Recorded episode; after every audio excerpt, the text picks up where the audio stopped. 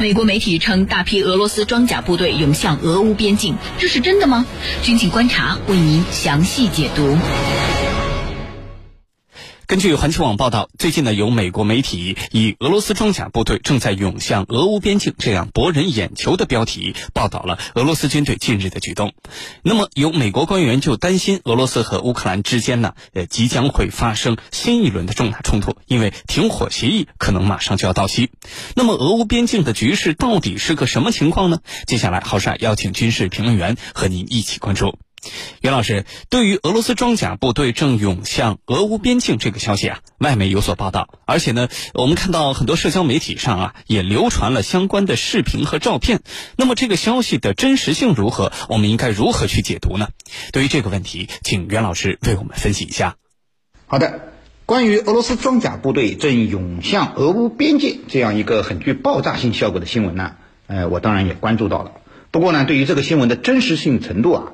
哎，我表示高度的怀疑。理由呢，主要有以下几个方面。首先呢，发这个报道的媒体是美国的动力网站，他在他旗下的战区专栏中呢，发表了相关的文章。那么这样的网站啊，并非美国的主流媒体，多数的时候啊，发表的信息啊，呃，主要是为了博人眼球、赚取流量，是为他吸粉服务的。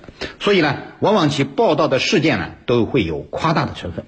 可能俄罗斯的确在向俄乌边界调集了一部分军力，但是呢，绝不是美国这家小媒体所报道的那样，大批的俄罗斯装甲部队涌向俄乌边界，呃，大战有一触即发之势。那么这是夸张其词了。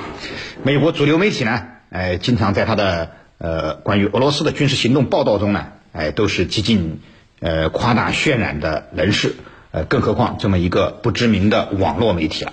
那么他的这一则报道啊，可以说已经让这个网站一夜成名了。呃，所以从报道者的身份和动机上看呢，我们有理由怀疑这篇报道的真实程度。那么第二个方面呢，就是从目前可以掌握的情况来看啊，俄罗斯可能真的向俄乌边界地区增兵了，但是呢，不过是兑现之前在该地区举行军事演习，以达到震慑乌克兰军队，不让乌克兰军队。轻举妄动的目的而已，并不是美国媒体报道的那样，是准备对乌克兰大动干戈，大战有即将开始的这种迹象。那么不是这样的。那么第三呢？从目前俄罗斯高层对外的表态来看呢，俄罗斯也没有准备就乌克兰问题发动一场战争。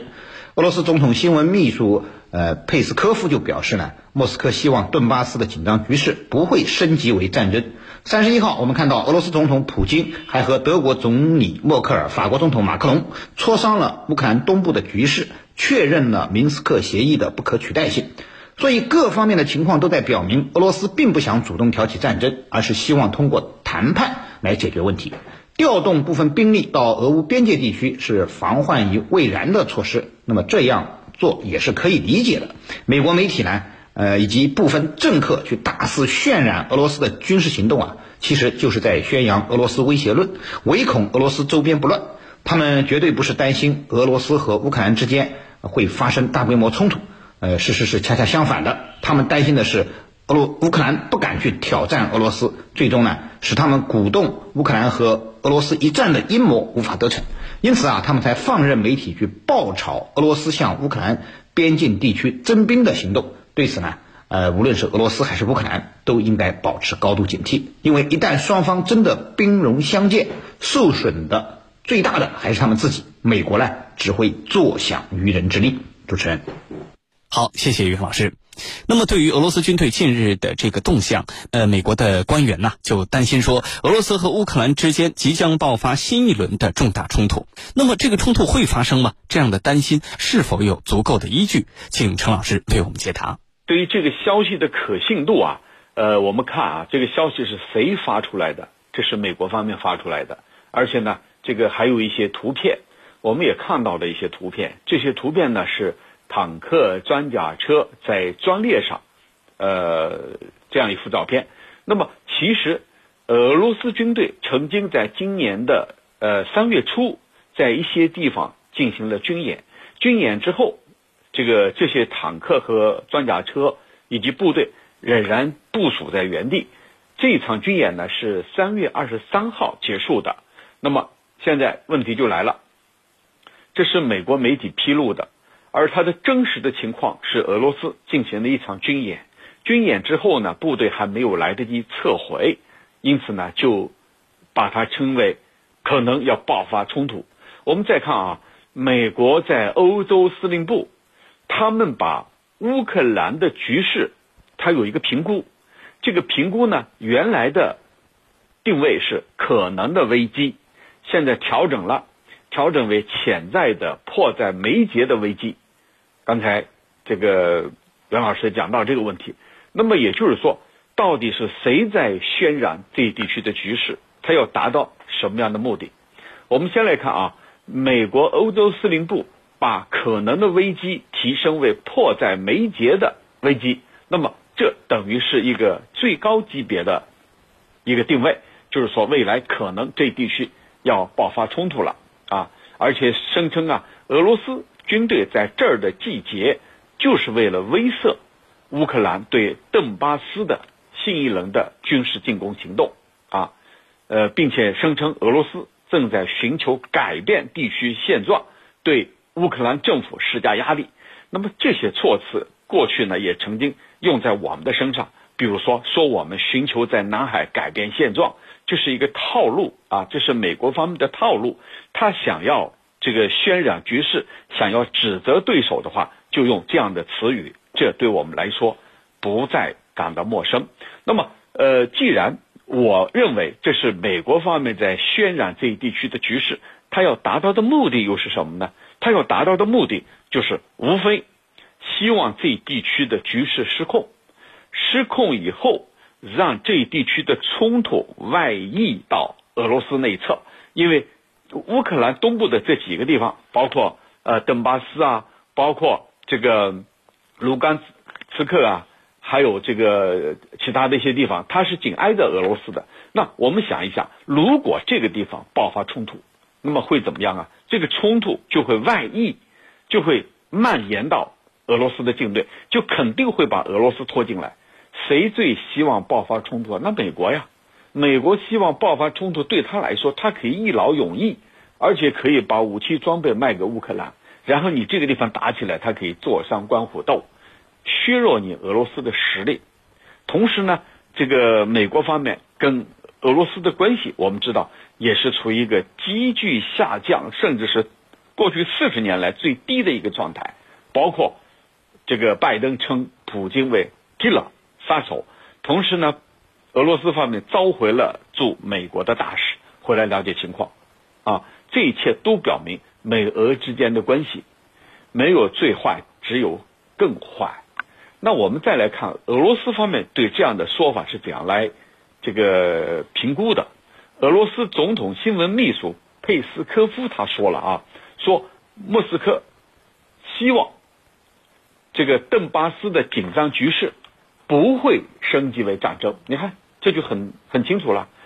谁希望这儿爆发战争？西方国家，美国、北约，谁不希望俄罗斯？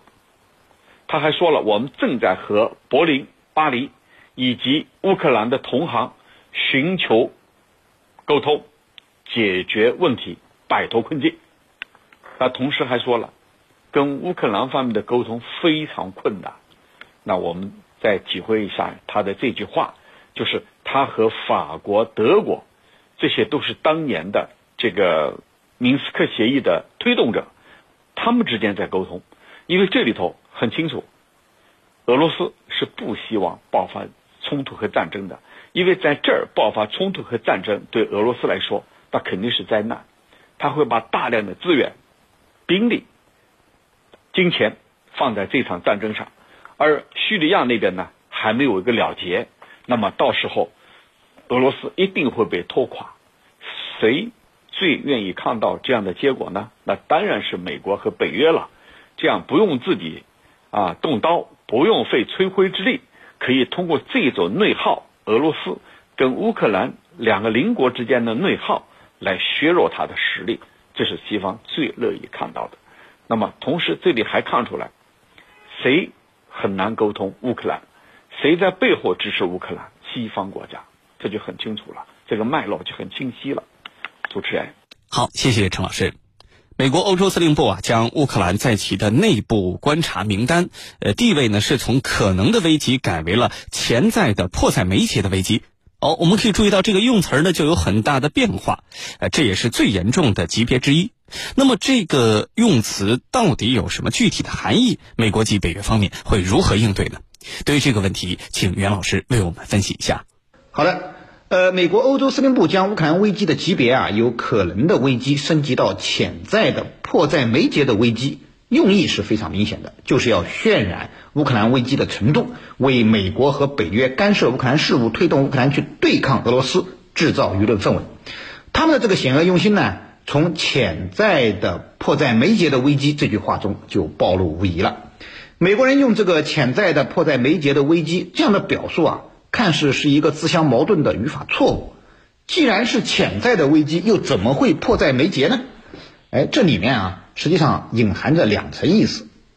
一呢是乌克兰危机的现实状况，就现状而言，乌克兰危机看似危急，但却不至于引发大规模的武装冲突，因为乌克兰的实力放在那里。如果乌克兰胆敢发动战争去收复东乌克兰地区，那么无异于自取灭亡。东乌克兰民兵武装背后的力量可是比乌克兰强大的多的俄罗斯，所以乌克兰出兵东乌停火线附近，只是做做样子，讨好一下美国，顺便呢向西方多讨要一些好处，那么是不敢主动挑起战争的。而隐而不发的乌克兰危机啊，哎，只能是潜在的状态。那么另一层含义呢，就是美国和北约要把乌克兰打造成对抗俄罗斯的前哨阵地。可以说，由于实力上的不对等，乌克兰其实已经默认了当前国家分裂的一种状态。真的要解决问题，唯一的办法就是各方进行谈判。那么来谈判呢，如何组成一个新的联邦制的新乌克兰？而乌克兰呢，还必须改变亲美反俄的政策。那么这样呢，乌克兰才能实现国家的和平。